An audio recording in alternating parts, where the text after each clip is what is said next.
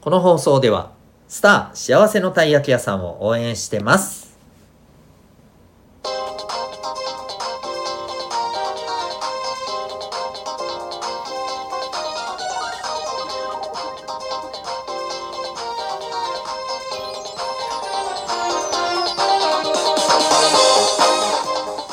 小中高生の皆さん日々行動してますか？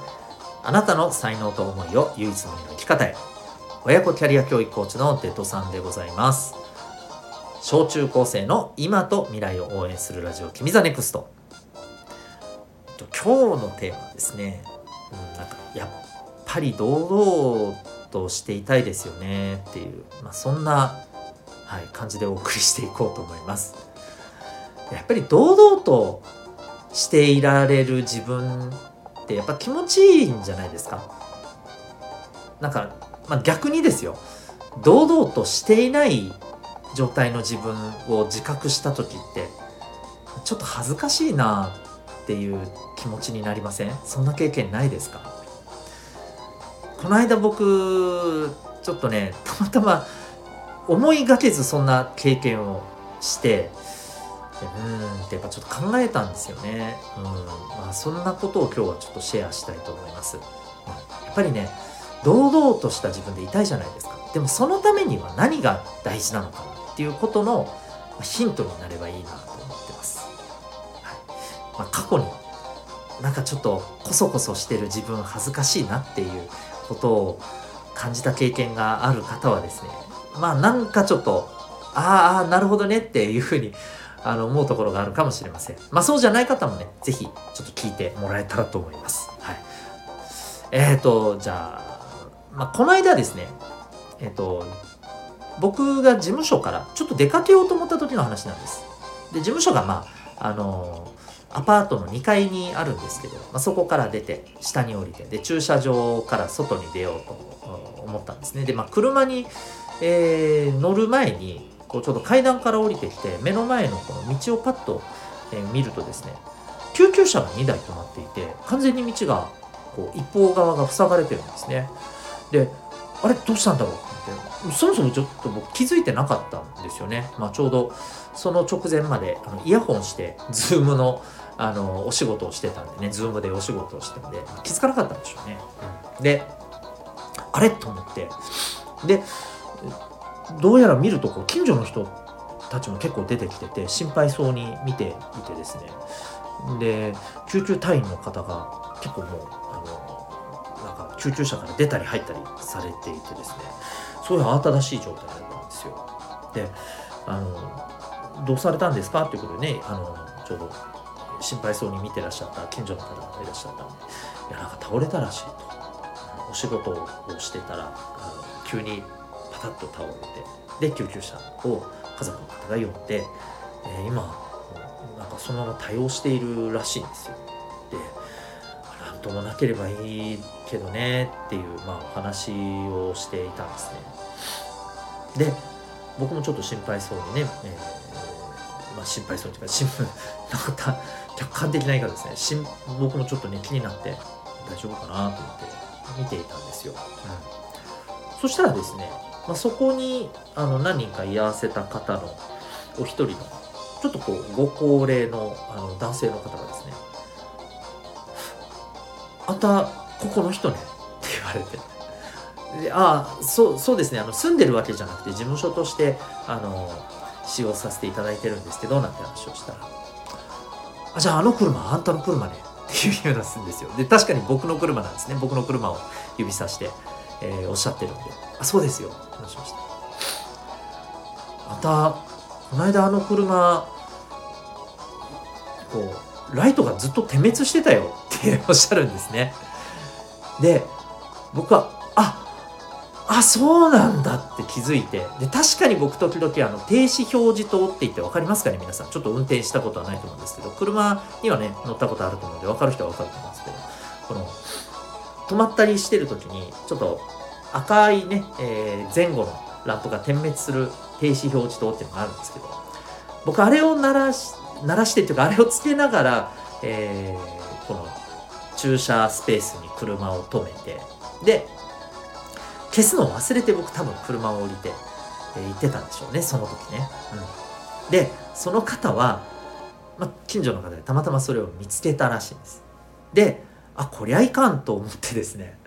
えー、でまああの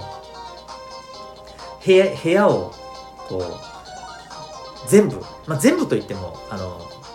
僕の事務所のあのアパートって部屋が4つしかないんで、まあ、正確に3つか。3つしかないんで、まあ、3箇所ね回ったらしいんです。で、まあ、僕のところに来たらしいんですけど「あんた出てこなかったよね」って言われたんですよ。で多分ですけど僕その時がいつなのかはちょっとこう何日いつ頃の話ですかとかまでは聞かなくともあ多分あの日だなって分かったんですよ。でその時って、まあ、ちょうどあのー、これまたズームでね、えー、セッションをしているあのお仕事をしている最中だったんです、うん、でよくですねまあ何て言うのかなよくわからない勧誘とか営業の方がね来たりするんですよねピンポーンって言って。で僕面倒だなと思って何回かイルスを使ったことがあるんですね。で多分その時だなって思ったんですよ。で僕ちょっとすごいなんかその時の気持ちがねなんかああすいませんって思ってもいやいやほんとすいませんとあのカクカクしかじかでねちょっとそういうこともあってあのすいません出てなくて申し訳ないって話をしたら、まあ、ちょっとねあのすごいいい方であのちょっとああまあそういうのあるよねと。でもあんたバッテリー上がったら大変だよって言われて。すいません。あのご心配おかけしてしまいまして、ね、僕はこうペコペコしてねすいません。ね謝ってまあもう本当感謝のねあのもうありがとうございました。本当に。っていうことであの話しまして。なんかこう一方はね救急車で大丈夫ですかっていう状態の中でなんか僕はなんか違うことでなんかすごいこうあの恥ずかしい思いをしてたっていうねそんな出来事があって。でそのその後にちょっと僕思ったんですよね。うん、やっぱりねちゃんと出るべきだなとピンポンってきたものは、うん、要するにこの営業がね来て「あもうあもうなんかいいです」って言ってお断りするのもなんだかちょっと気まずいし、うん、だったらもうあの最初からいない状態にした方がいいなって思ってある種逃げてたんですよね。こそこそしてね。うん、でやっぱそりゃいかんなと思ったんですよ。うん、ででもでもちょっと思ったんです。いやちょっと待てよと。でもピンポンってして出てもしもですよ。これちょっとやばい人だったらどうしますかっていう話ですよね。営業とかならまあまだ断ればいいかもしれません。その辺りはちょっとねあのあーとはいうのはありますけど断ればいいだけの話かもしれません。でもこれがやばい人だったらどうしますか？ねなんかの営業とかあのーね、近所の人を装ったちょっと例えば強盗じゃないですけどねそういう人だったらどうしますかって思ったんですよ。どうすればいいと思います？やっぱり堂々とできないなってなんか思ったりしたんですよね。うん、でもやっぱ僕はそこで改めて思ったんです。そうかと。堂々としていられるためにはですねやっぱり堂々としていてもその何て言うのかなやっぱりこう怖いとか不安とか何かしらそういうものが起きたとしてもそれにきっちり対処できるように自分がまあ何かしらの準備をしておくとか、うん。まあ、こういうことがあってもこんな風にあの対応できるよねと、うん、例えばそういう危ない人が来たとしてもいや全然むしろあのむしろむしろっておかしいか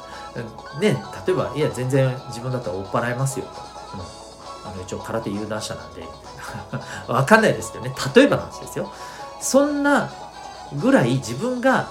力を持ってたり備えてたりそれができれば何の問題もないわけじゃないですか。やっぱり思ったんですよ。堂々としているためには堂々としていられるように必要ななんかやっぱ力とか知識とかを身につけるべきなんだな。それをちゃんと備えておくべきなんだな。そうすればねこそこそしなくて済むわけじゃないですか。だからやっぱり自分がどんなことでこそこそしちゃうのかっていうこととそれに対してじゃあこんな風にすれば堂々としてられるじゃないかっていうね、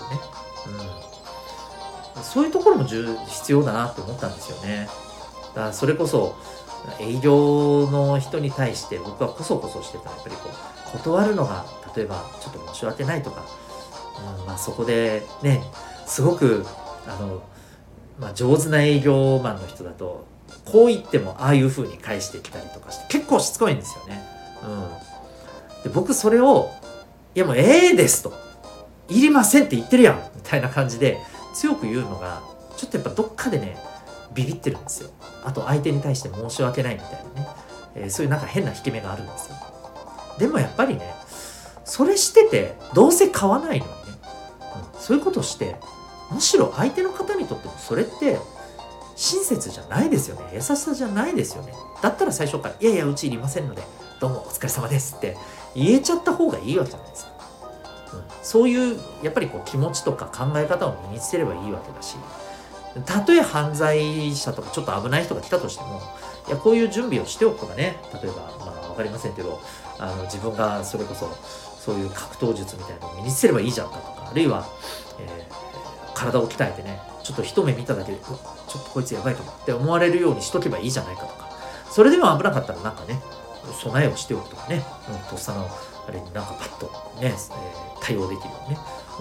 うん、要はそういうことをしとけばいいだけの話なんですよね。ということを考えるとですねうん。なん